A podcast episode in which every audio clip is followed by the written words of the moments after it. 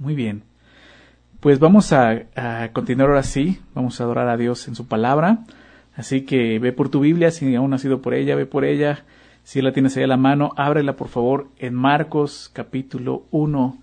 La semana pasada eh, iniciamos el estudio de Marcos con mucha expectativa, ¿verdad? Y con mucha emoción de decir, wow, vamos a empezar un evangelio, vamos a empezar a ver a Jesús en acción, ¿verdad? Claro que en toda la escritura vemos a Jesús, ya hablamos de él, pero aquí lo vemos en acción, ¿sí? La semana pasada comenzamos a ver el inicio, nos hablaba del principio del Evangelio de Jesucristo, que que eran las buenas nuevas de Jesús, y, Marcos se encarga inmediatamente de decir quién es Él, el Hijo de Dios, ¿verdad? Y, y, empezamos a ver esto, te recuerdo algunas cosas, Marcos presenta en su Evangelio a Jesús como el siervo, ¿verdad? Este Evangelio está escrito a los romanos, ¿sí? Personas que, pues, buscaban eso, ¿qué me puede ofrecer esta persona? ¿Qué me puede ofrecer él? Y Jesús tiene mucho que ofrecer para todos, obviamente, ¿no? Por eso lo presenta como un siervo, ¿sí? Claro, es el Hijo de Dios, es Dios, es el Rey de Reyes, pero en él vemos eh, esa gran enseñanza de humildad y de servicio, que es lo que hemos aprendido. Te recuerdo, el versículo clave de todo este Evangelio es Marcos 10, 45, ¿verdad? La semana pasada eh, se los dejé de tarea, les dije apréndanselo, memorícenlo, ¿verdad? ¿Sí lo hicieron? ¿Que recuerdan lo que decía?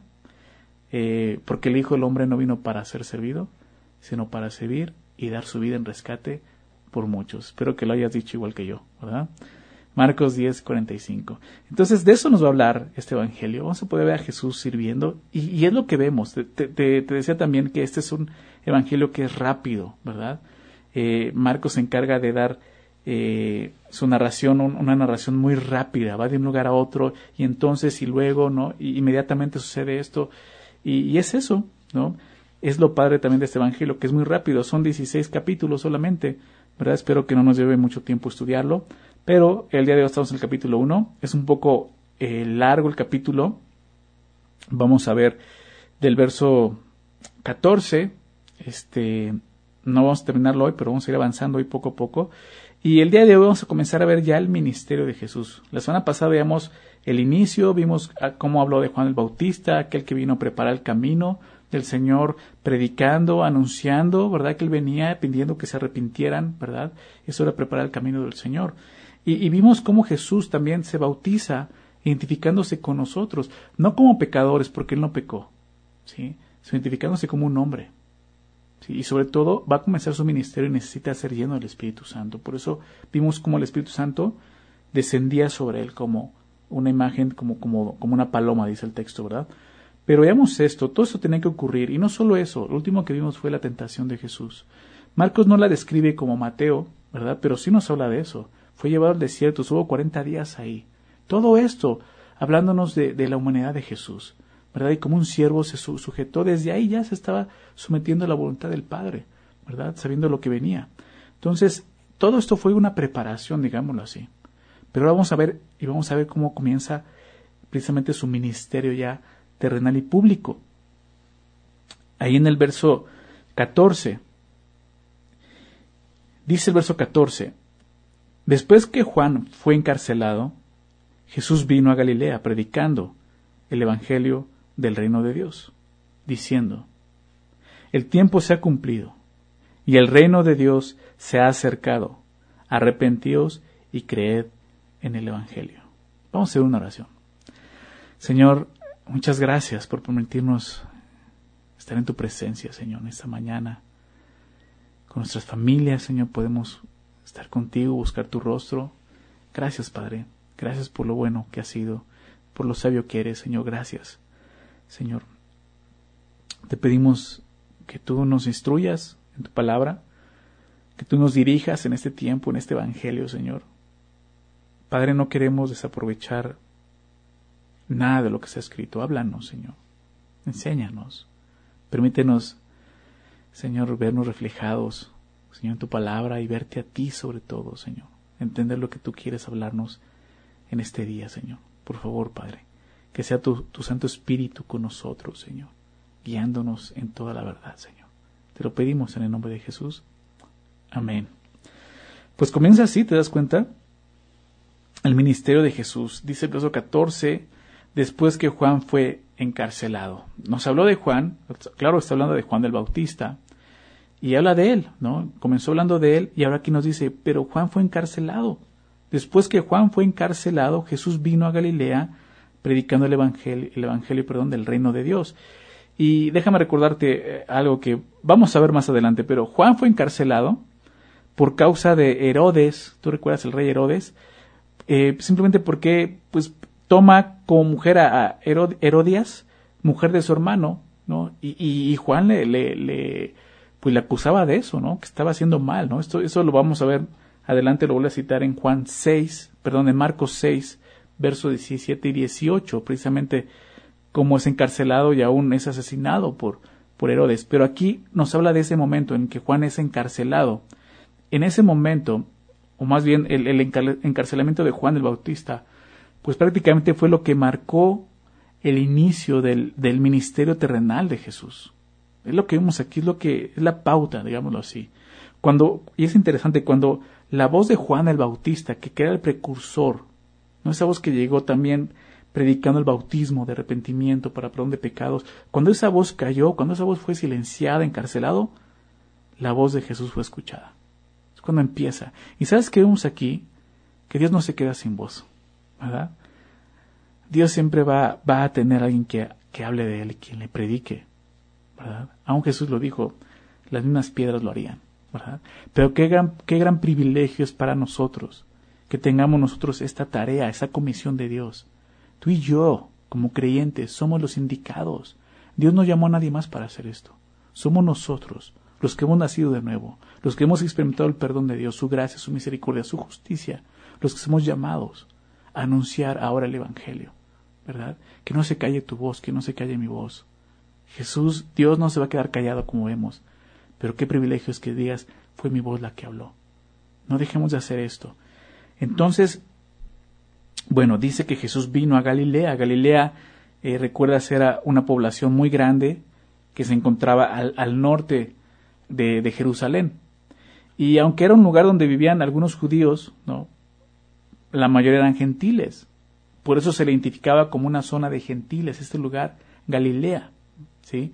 Y dice que vino de allá Jesús predicando el Evangelio del reino de Dios. Y me encanta esto. El, mensaje de Juan el Bautista era este, predicando, ¿verdad? El reino de Dios, arrepentidos. Pero ese mensaje continuó en la voz de Jesús, como veíamos ahorita. Las buenas noticias, eso es el Evangelio. Las buenas noticias, como lo vimos la semana pasada, del reino de Dios. Esa es la gran diferencia. No son las buenas noticias del rey, ¿verdad? del rey romano en ese momento, del emperador romano, son las buenas noticias de Dios, del reino de Dios. Pero estas eran noticias de Dios precisamente, ¿verdad? Aquí hay algo interesante. Jesús comenzó su ministerio, ¿te das cuenta cómo? Predicando. Jesús fue un predicador que muchas veces hizo milagros, pero principalmente su ministerio era este, consistía en predicar. La semana pasada te decía que Marcos no registra, em, si no mal recuerdo, creo que solo registra uno o dos sermones de Jesús. Eh, registra más sus, sus eh, hechos, sus milagros, ¿verdad? Pero por el tipo, eh, más bien por la gente, a la gente a la que le estaba escribiendo, que eran los romanos, que les, les interesaba más qué puede hacer por mí, más que qué es lo que dice. Pero Marcos se encarga de decir esto. El principal objetivo del ministerio de Jesús era predicar, ¿verdad? Predicar el Evangelio. ¿sí? Muchas veces cometemos el error de pensar que Jesús solo hacía esto, sanar gente, ¿verdad? hacer milagros, sacar demonios. Pero el principal llamado de Jesús fue esto, anunciar la verdad, predicar. Jesús se lo dijo a, a Pilato, ¿verdad? Cuando Pilato le, le, habló de la verdad, él le dijo, yo, yo vine a dar testimonio de la verdad, ¿verdad? Y es el mismo, es el Evangelio de Jesucristo, como vimos la semana pasada.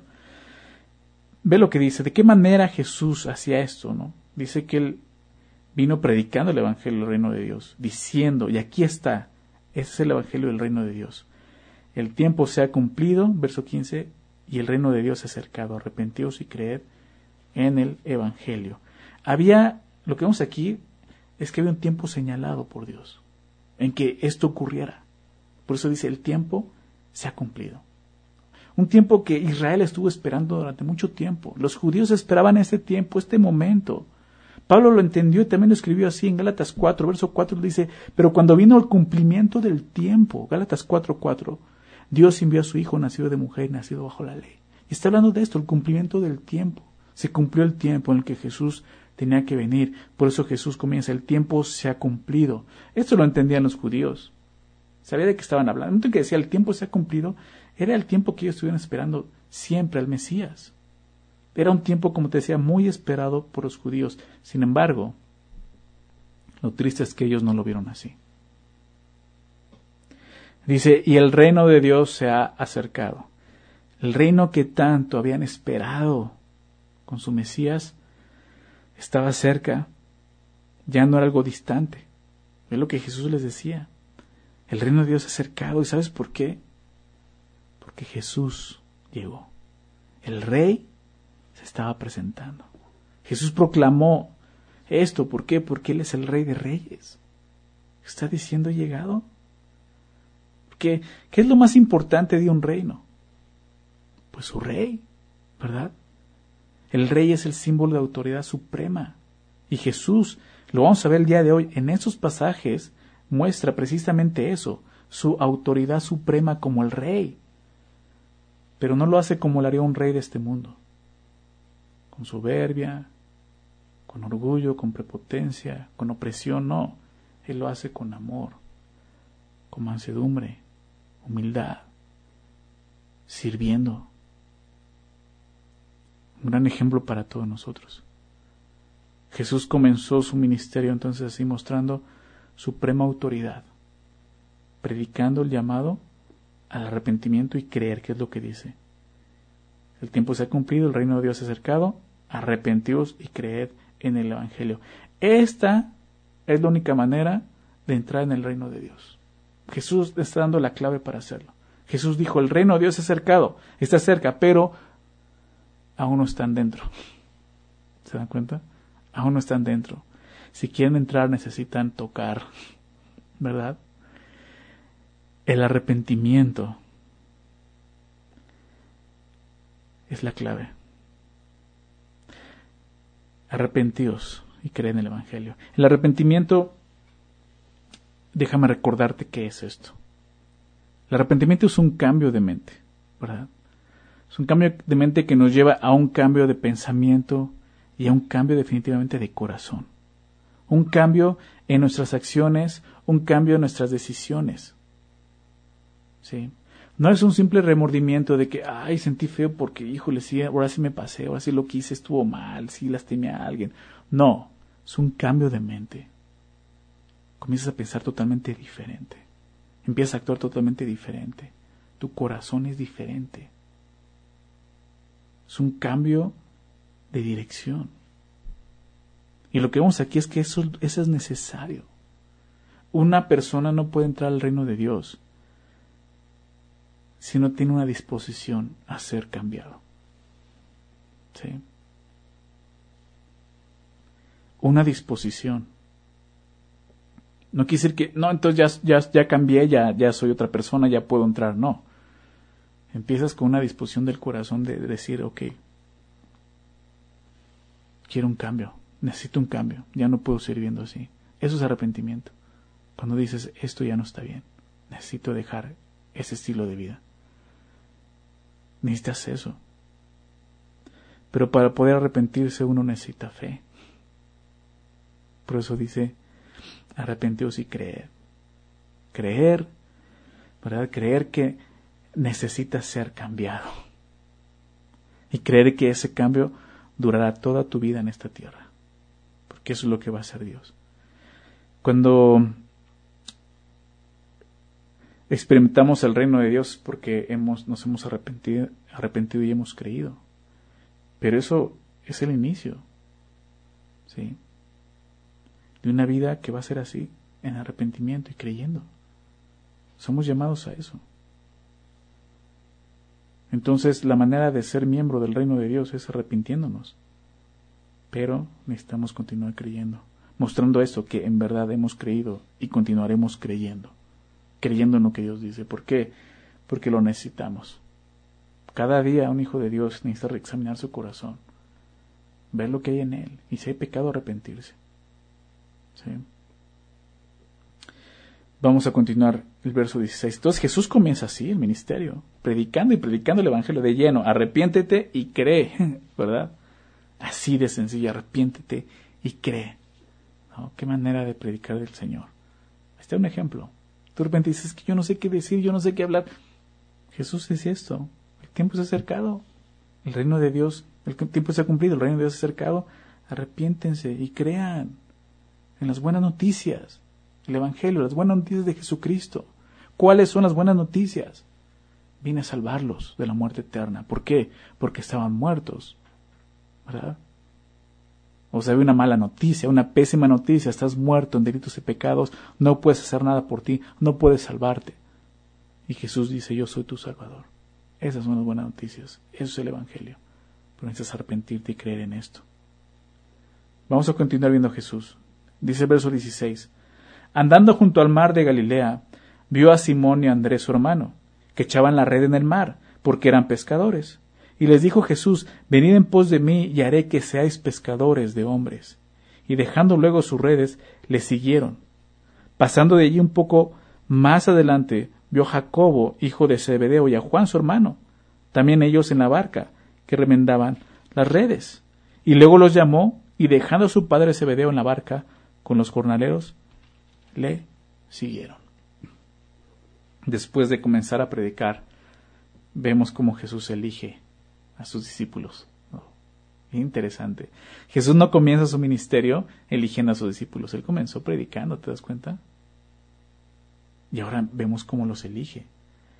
Dice que estaban ahí junto al mar de Galilea. Ahí vio a Simón, Andrés, su hermano, que echaban la red en el mar, porque era su profesión, eran pescadores. Ahora, esta no es la primera vez que Jesús veía a estos hombres.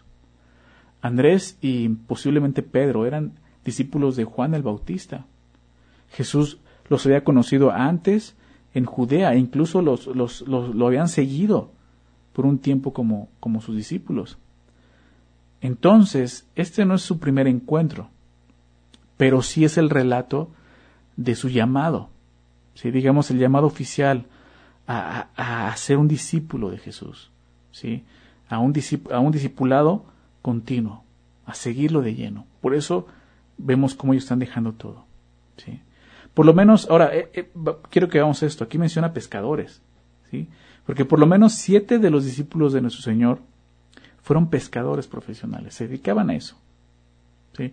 Jesús no llegó a este mundo, ¿verdad? Eh, se bautizó, la tentación, predica, dice, ahora me voy a ir a, a ver, voy a ir con Gamaliel, voy a ir a la sinagoga, voy a ir a la mejor escuela de, de rabís, a, ver quién, son los más capaces para que sean mis discípulos. No, ¿verdad? Jesús escoge pescadores, hombres comunes y corrientes. Es lo que vemos aquí, ¿verdad? Más corrientes que comunes, digámoslo.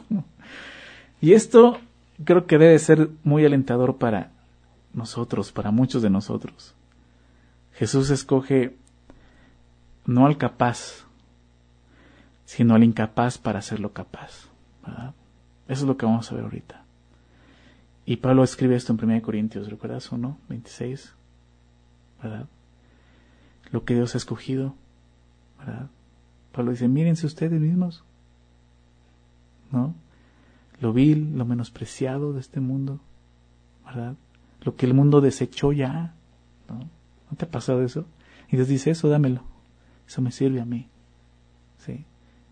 Qué aliento para nosotros. Muchos de nosotros llegamos al Señor así. ¿Verdad? Y podemos decir, Señor, gracias. Gracias por rescatarme. Gracias por, por haber dado este hermoso llamado de conocerte y servirte. ¿Sí? Y se trata de eso.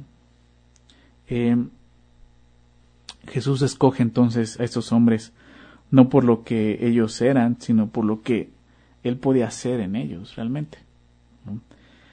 Estos hombres, eh, pues como te decía, son pescadores, Muy interesante porque los, pescadores son hombres resistentes, ¿verdad? Son hombres eh, fuertes, son hombres de carácter, no, hombres que saben trabajar y, sobre todo que saben trabajar en equipo, ¿verdad?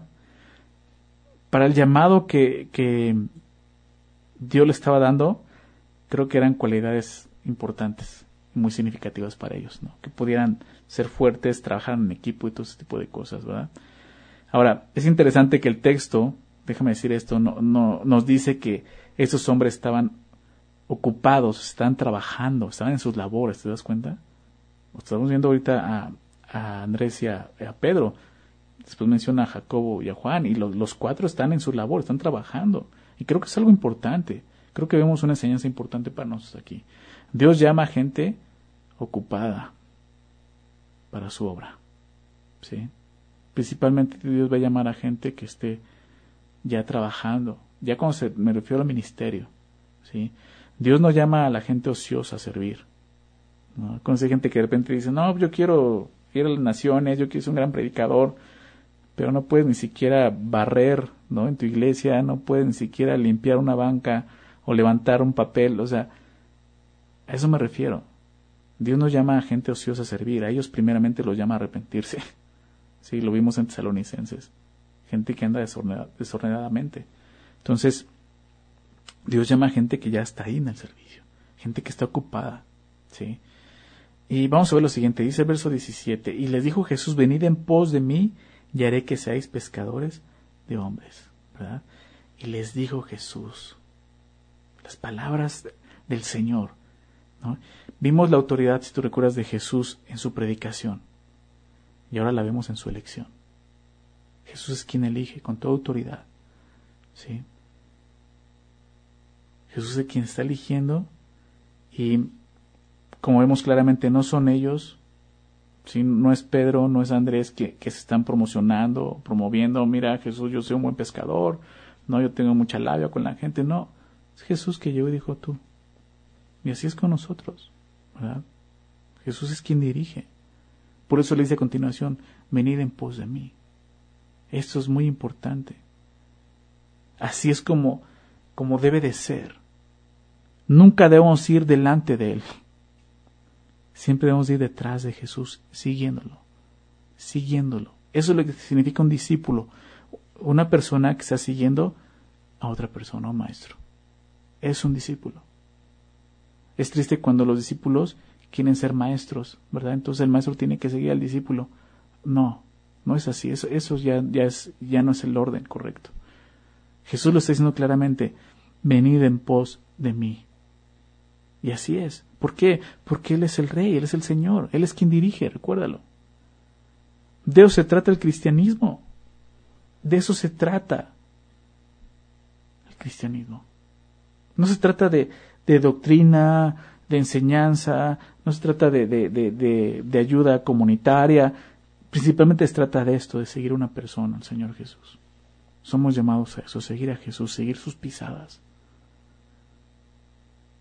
Pero Jesús les dice, ¿por qué? ¿Por qué? ¿Cuál es la razón por cual dice, síganme? Dice al final el verso 17, y haré que seáis pescadores de hombres. ¿Se dan cuenta? Y haré que seáis pescadores de hombres. Para empezar, Jesús dijo, haré, ¿verdad? No se harán pescadores de hombres. Haré. Ellos, como tú, como yo, lo único que debían de hacer era esto, seguir a Jesús. Si no estamos dispuestos a seguir a Jesús, su obra en nosotros no se llevará a cabo. Por eso es necesario seguir a Jesús, ir detrás de Él y Él va a hacer todo lo demás. Ellos eran, si tú recuerdas, lo veíamos, simples pescadores, pescadores de peces. Pero Jesús lo iba, los iba a hacer unos extraordinarios pescadores de hombres. Y lo vemos, ¿verdad? Más adelante conocemos la historia en el libro de los Hechos, vemos a el apóstol Pedro, su primera predicación, tres mil personas convirtiéndose a Cristo, ¿verdad? Los demás apóstoles, vemos a Juan escribiendo un evangelio, cartas, pescadores de hombres. Eso es lo que Dios puede hacer con un corazón que se rinde y que se dispone a seguirlo, dejando todo, que es lo que vamos a ver. Entonces, em, Jesús nos llama a eso. Jesús nos llama para cambiarnos, ¿sí? Para que el, fruto de nuestro trabajo sea potencialmente mayor al que podemos hacer en esta tierra. Velo de esa manera. Todo lo que hagamos en esta tierra sin Cristo, aquí se va a quedar. Pero lo que hagamos con Cristo, todo lo que hagamos tendrá consecuencias en la eternidad. ¿Te das cuenta de eso? Y eso debe de motivarnos más. ¿Para qué? Para abandonar nuestras vidas y dárselas a Cristo. Sabiendo que el éxito en su obra pues no se compara al éxito que humanamente podemos conseguir nosotros solos. Jesús puede usar lo que éramos, ¿verdad? Puede usarnos, puede usar lo que éramos, aún antes de conocerlo, pero también puede transformarnos en algo totalmente diferente. Ellos son pescadores, ¿verdad? Pero ya no van a pescar peces, van a pescar hombres. Sí. Veamos cómo responden ellos a la invitación de Jesús, verso 18. Y dejando luego él sus redes, le siguieron. ¿Te das cuenta de eso? Le siguieron, luego, luego. O sea, la obediencia de ellos fue inmediata y completa. Dejaron sus redes. ¿sí? ¿Qué es lo que Dios te está pidiendo el día de hoy que dejes? Que muchas veces Dios nos pide que dejemos algo, a veces pecado, a veces cosas que dices, no, esto a lo mejor no es pecaminoso, pero es algo que sí te afecta. Y Dios quiere que lo dejes. Tú puedes decir, no, pero me gusta, o X. Muchas veces Dios te dice, déjalo. ¿Para qué? Para que puedas seguirme. ¿Te das cuenta? Eso va a estorbar. Eso que quizás estás aferrado, que no quieres soltar, no quieres dejar, es lo que no te permite seguir estar cerca de Jesús y te estorba. Y es lo que dice el escritor de Hebreos, Hebreos 12, ¿verdad? Despojémonos, ¿recuerdas? Despojémonos de todo el peso y del pecado que nos asedia y corramos con paciencia la carrera que tenemos delante, puestos los ojos en Jesús, el autor y consumador de la fe. Entonces es dejar todo prácticamente como ellos lo dejaron. Y aquí vemos algo importante que muchos no hacen y fallan a seguir a Jesús. Antes de seguir siempre hay que dejar. Definitivamente. No podemos seguir a Jesús hasta estar dispuestos a abandonar todo, todo, todo, escucha esto, todo lo que somos. Así tienes que llegar a ese, punto. Muchas veces decimos, bueno, que yo estoy dispuesto a dejar esto, ya con eso ya sigo a Jesús. No, tienes que llegar al punto de abandonar todo. ¿Sabes qué? Ya, no quiero saber. O sea, abandonar tus planes, tus deseos, tus sueños, es que yo quiero ser el mejor músico, déjaselo al Señor. Abandónalo, así. ¿Recuerdas a Abraham cuando Dios le pide a Isaac? Su hijo, su único hijo. Así, Señor. A ese grado, si tú quieres resucitarlo, lo vas a hacer. Si lo quieres matar, lo vas a matar.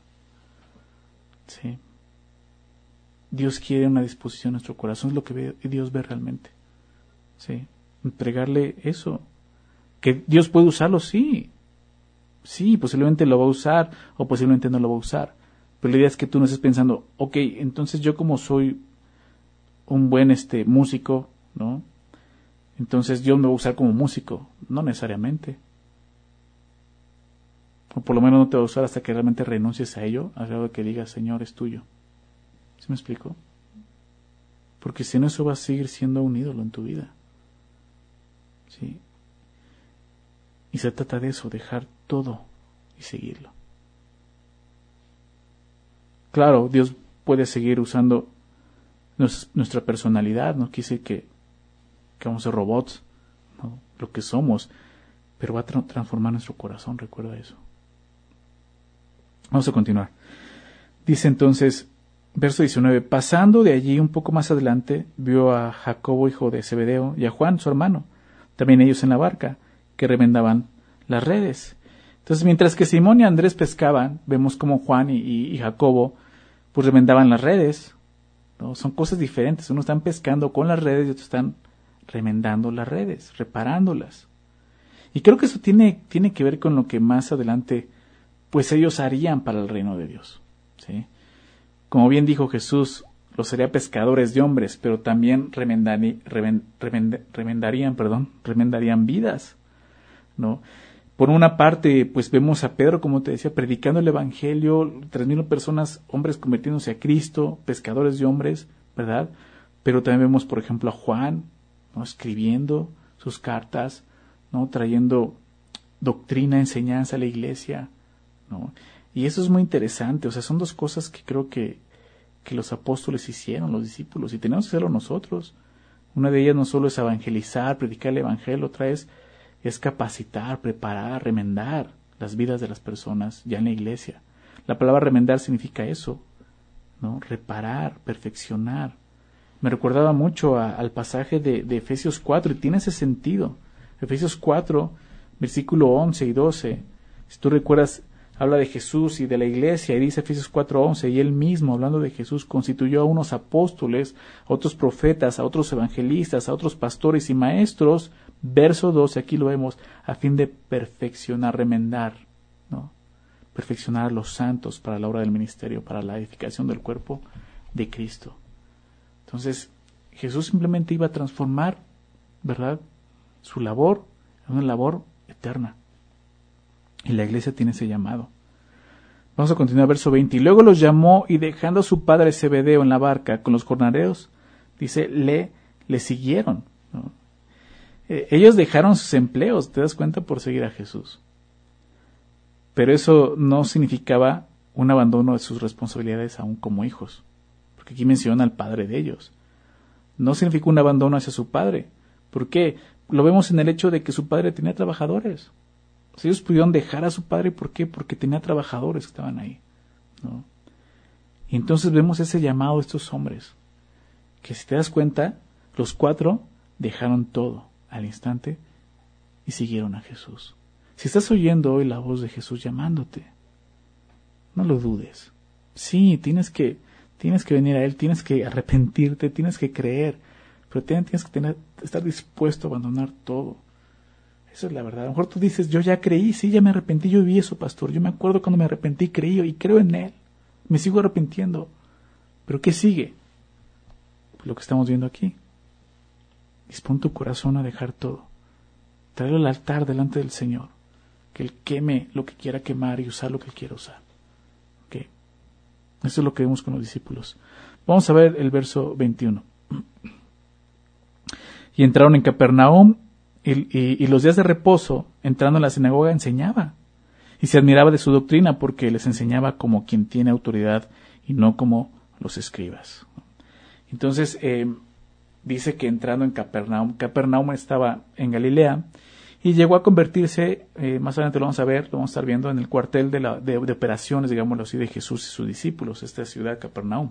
Pero dice que en los días de reposo él enseñaba y lo hacía entrando en la sinagoga, los días de reposo entrando en la sinagoga. Y eso, esto, esto me gusta porque, pues como mencioné la semana pasada, este evangelio es de acción, su narración es rápida. Aquí ya comenzó otro día, ya es sábado, por lo tanto es día, es día de reposo. O sea, cuando los judíos están pescando, los, los, los, discípulos, no fue este día. ¿Por qué? Porque no estarían pescando porque sería día de reposo, ¿verdad? Entonces ya, es otro día. Y, este detalle ¿no? Cuando dice que el día de reposo entraba en la sinagoga, pues nos muestra que Jesús iba a la sinagoga. Eh, el lugar de reunión de los judíos, ¿recuerdas eso? Y me gusta eso porque es como si Jesús fuera a la iglesia, ¿sí? Ir a la sinagoga era una costumbre de Jesús.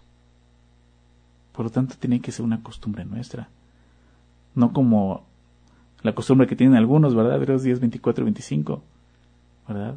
Que, no van a la iglesia, que no se disipulan, que no están ahí. Creo que no, Jesús necesitaba ir a las sinagogas. No necesitamos ir a la iglesia, definitivamente. Claro, ahorita no tenemos la oportunidad de reunirnos físicamente, pero estar ahí, claro, Dios, somos llamados a tener esa, esa comunión, ¿verdad? Entonces dice que entrando en la sinagoga, estando ahí en los días de reposo, Jesús enseñaba. Vimos a Jesús predicando y ahora lo vemos enseñando, ¿te das cuenta de eso? O sea, antes de comenzar alguna sanidad, o algún milagro, Jesús está haciendo esto, predicando y enseñando. ¿sí? Una parte importante del ministerio de Jesús fue eso, su enseñanza. Algo que muchos dejan a un lado envolviéndose y distrayéndose más con los milagros. Jesús vino a enseñarnos. Eso se lo dijo a sus discípulos al final en la gran comisión les dice, vaya y haga discípulos a todas las naciones, enseñándoles las palabras que yo les he enseñado, ¿recuerdas? Que guarden las cosas que yo les he enseñado. No dijo que hagan milagros para que se sorprendan, dijo, guarden las palabras, enséñenles. Porque esa es parte, creo que es la parte más importante del misterio de Jesús. Su predicación, su enseñanza, más que otra cosa. Verso 22. Entonces Jesús entró a la sinagoga y dice que se admiraban de su doctrina porque les enseñaba como quien tiene autoridad y no como los escribas. ¿Te das cuenta? No se admiraban de sus milagros, se admiraban de su doctrina, o mejor dicho, de su enseñanza. ¿Por qué? Porque dice que enseñaba como quien tiene autoridad. Estamos hablando de eso. La autoridad de este siervo, la autoridad de Jesús, la autoridad del siervo, ¿verdad? Y esa autoridad se vio en su predicación, se vio en su elección, y ahora lo vemos en su enseñanza. ¿Por qué dicen esto? Pues porque Jesús no enseñaba como los escribas, dice el texto, ¿verdad? Los escribas eran hombres eruditos en la ley, eh, obviamente eran eruditos porque su labor era escribir la ley, ¿verdad? No había este copiadoras en ese tiempo, no había imprentas, entonces tenían que escribirla. Entonces, claro que conocían la ley. Sin embargo, la autoridad de Jesús era mayor que la de ellos en su enseñanza. ¿sí? Porque Jesús no solamente se la sabía, ¿sí? O sea, él era el autor. Jesús enseñó con autoridad debido a que él tenía esa autoridad. Pero enseñó con autoridad porque pues conocía lo que estaba enseñando. ¿Sí? O sea, esto tenía que haber llamado la atención de todos los que estaban en la sinagoga. Ahora nosotros vamos a enseñar con autoridad cuando pues cuando conozcamos de lo que estamos hablando. ¿No te pasa eso que de repente ves a una persona hablar de algo que ni entiende y dices, no, este cuate nada más me está engañando, ¿verdad? Ahora sí, como decimos, es puro choro, ¿no? Jesús habla con autoridad, no dudaba de lo que estaba diciendo porque sabía bien lo que estaba diciendo. Y así tenemos que hablar nosotros con autoridad. ¿Pero por qué? Porque sabemos lo que estamos hablando, conocemos la palabra de Dios. Déjame continuar, verso 23 dice, pero habiendo, perdón, pero había en la sinagoga de ellos un hombre con un espíritu inmundo, que dio voces diciendo, ah, ¿Qué tienes con nosotros, Jesús Nazareno? ¿Has venido para destruirnos? Sé quién eres, el santo de Dios. Pero Jesús le reprendió diciendo, Cállate y sal de él. Y el espíritu inmundo, sacudiéndole con violencia y clamando a gran voz, salió de él. Y todos se asombraron de tal manera que discutían entre sí diciendo, ¿qué es esto? ¿Qué nueva doctrina es esta? Que con autoridad manda a uno de los espíritus inmundos y le obedece y muy pronto se difundió su fama por toda la provincia alrededor de Galilea. Hasta este momento vemos que Jesús hace esto, ¿verdad? Libera a un hombre de un espíritu. ¿sí? Ahora, em, es interesante lo que dice. Dice, había en la sinagoga de ellos un hombre con espíritu inmundo que dio voces. ¿Sí? O sea, lo interesante es que este endemoniado, porque lo estamos viendo, estaba en dónde? en la sinagoga. ¿Te das cuenta de eso? Por lo tanto, no debe sorprendernos que un espíritu inmundo pueda estar en nuestras reuniones tampoco. ¿Ok? Quiero dejar algo claro. Lo que, lo que sí es posible, perdón, lo que sí es imposible, es que un demonio esté dentro de un creyente. ¿Sí? O sea, que yo te diga que un demonio o un espíritu así esté en nuestra, en nuestra iglesia, no estoy diciendo que sea un creyente. Solo de una persona que no ha creído en Jesús. ¿Por qué? Porque una persona que ha creído en Jesús tiene el Espíritu Santo en él. Y ahí ya no hay lugar para un demonio. Créemelo. Pero vamos a continuar. Verso 24. Diciendo, ¿no? Este demonio decía que, dio voces. Decía, ah, ¿qué tienes contra nosotros, Jesús Nazareno? ¿Has venido para destruirnos? Sé quién eres, el santo de Dios. Lo que habla este demonio. los demonios tuvieron que confesar quién era Jesús, el santo de Dios. ¿Qué significa esto? El Hijo de Dios. ¿Te das cuenta de su confesión? Pero te voy a decir algo, su confesión no lo salva. Ellos ya están condenados. ¿Verdad? Santiago dice esto en Santiago 2.19. Tú crees que Dios es uno, bien haces. Dice, también los demonios creen y tiemblan. Pero no son salvos. ¿Verdad? Necesitamos creer en Dios más que un demonio. Temblar por simplemente por, por ser, porque Él es el Rey de Reyes. Temblar porque nosotros sí tenemos eh, ese temor de Dios y poder verlo así, ¿verdad? Temblar realmente, reconociendo su presencia. Necesitamos creer más que ellos. ¿Y sabes por qué? Porque no tenemos la oportunidad de ser salvos. Pero vamos a ver qué pasa entonces. Después de esto Jesús dice, pero Jesús le respondió diciendo, cállate y sal de él. ¿Te das cuenta? Jesús no tuvo que decir un conjuro o hacer un ritual de exorcismo. Él simplemente le dio una orden. ¿Por qué? Porque Jesús tenía la autoridad de hacerlo. Entonces ahora vemos la autoridad de Jesús sobre los demonios. Y el espíritu inmundo, sacudiéndole con violencia y clamando a gran voz, salió de él. Este espíritu, como vemos el texto, sacudió cruelmente y con violencia a esta persona y gritó con furia, pero tenía que obedecer al mandato de Jesús. Qué sorprendente es ver a Jesús en acción, ¿verdad? Y dice el verso 27, y todos se asombraban de tal manera que discutían entre sí diciendo, ¿qué es esto? ¿Qué nueva doctrina es esta? Que con autoridad manda aún a los espíritus inmundos y le obedecen. Sabes, tú y yo sabemos, no es una nueva doctrina. Era lo que ellos habían estado esperando, la llegada de su Mesías, pero no lo vieron. Pero sí dicen que con autoridad manda. Y aún los espíritus inmundos le obedecen. Ellos mismos reconocieron su autoridad para enseñar. Ellos están viendo su autoridad sobre los demonios, pero no están viendo que Él es el Mesías, el Cristo.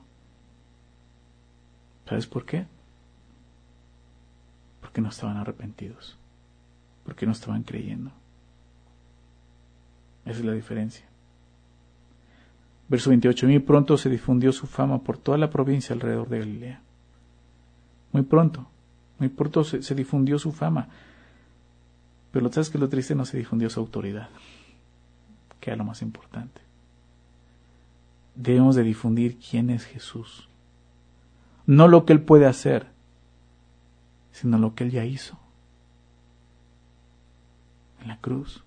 Eso es lo más importante. La gente necesita saber que hay salvación en Cristo. Vamos a continuar, verso 29.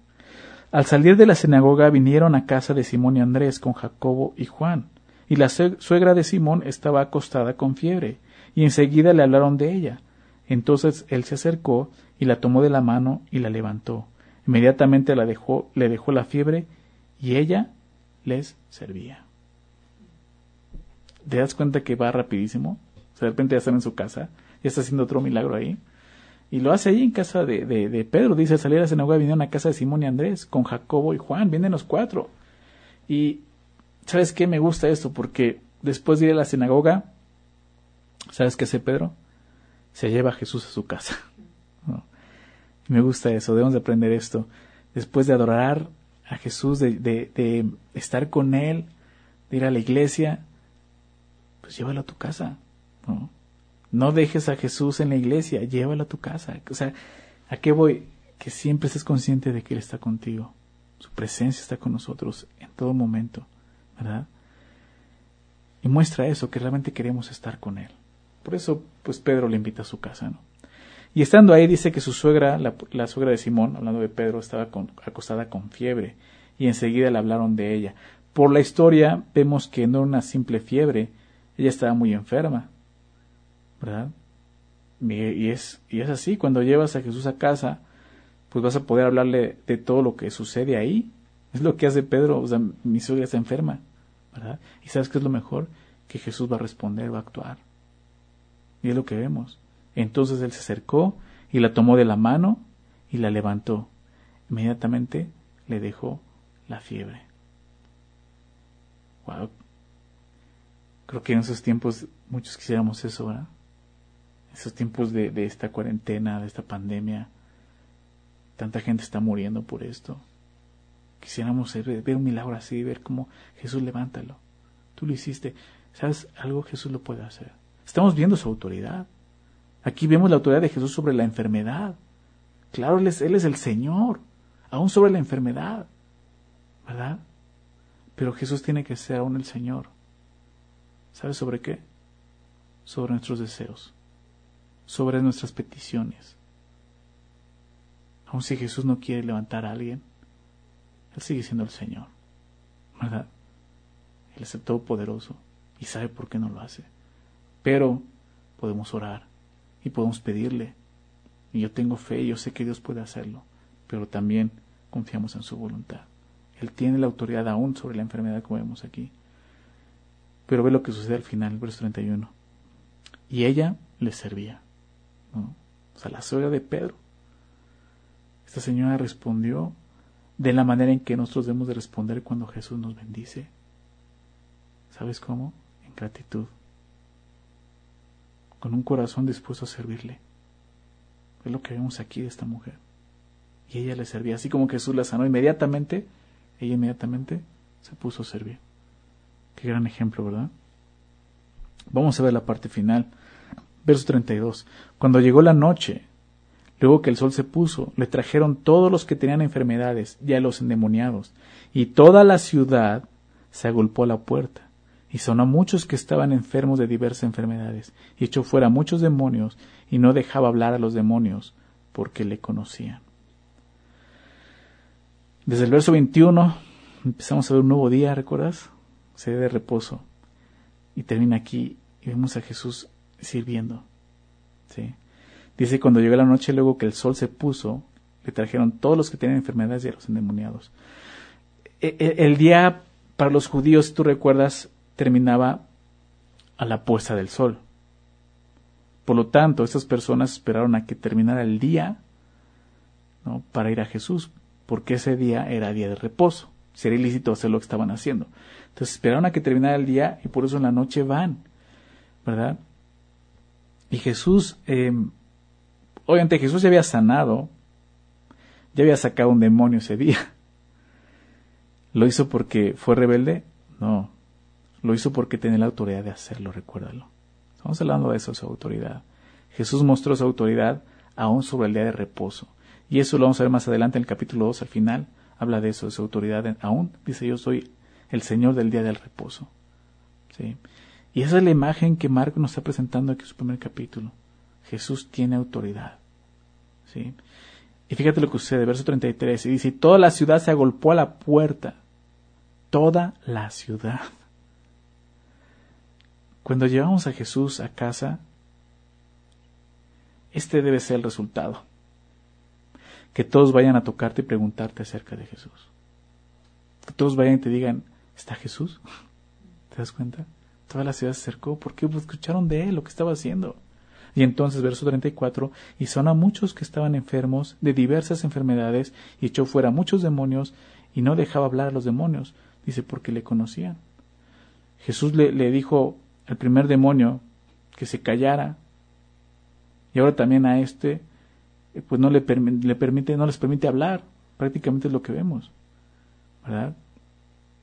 Los demonios yo creo que en su desesperación, pues de encontrarse con, con el santo de Dios, como dijo el primero, con el Hijo de Dios, pues estarían declarando quién es Jesús a todo el mundo.